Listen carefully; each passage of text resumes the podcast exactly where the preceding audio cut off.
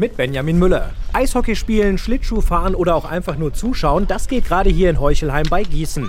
Die Gemeinde hat eine Wiese neben der Sporthalle geflutet, die ist zugefroren und wird schon seit Mittwoch fleißig genutzt, zum Beispiel von den Schwestern Lena und Marie. Ja, ist einfach cool, weil wenn man in eine Eishalle geht, dann kann man auch nicht Eishockey spielen und hier schon. Ja, beim Laufen, das ist halt langweilig. Kannst du halt nicht sich irgendwie so drehen, die ganze Zeit was vor dir herkicken, kannst du halt hier auf dem Eis viel mehr machen. Ja, das Feld ist hier ungefähr so groß wie ein Fußballplatz. Es gibt Flutlichter, damit man auch schön im Dunkeln fahren kann und ganz wichtig, ein Klohäuschen. Und das Ganze ist auch noch kostenlos. Ja, jetzt ist es so, das Eis ist gefroren, wir sind alle froh und es darf noch ganz lange ganz kalt bleiben, finde ich. 30 cm ist das Eis ungefähr dick, sagt die Gemeinde, und auch am Wochenende kann es noch problemlos befahren werden.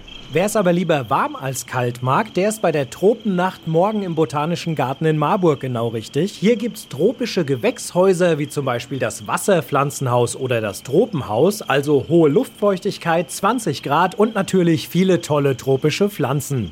Die Gewächshäuser sind offen und es gibt auch regelmäßige Führungen. Ab 14 Uhr geht's los mit Cocktails oder auch Glühwein, wer mag. Und dann gibt's um 15 und 16.30 Uhr erstmal Kinderführungen für Kinder ab 6, danach dann ab 18 Uhr für Erwachsene. Und die Führungen sind übrigens mit Taschenlampe, also ganz besondere Stimmung, so ein bisschen wie ein Forscher bei einer Tropenexpedition. Der Eintritt kostet 5 Euro, 3 Euro ermäßigt.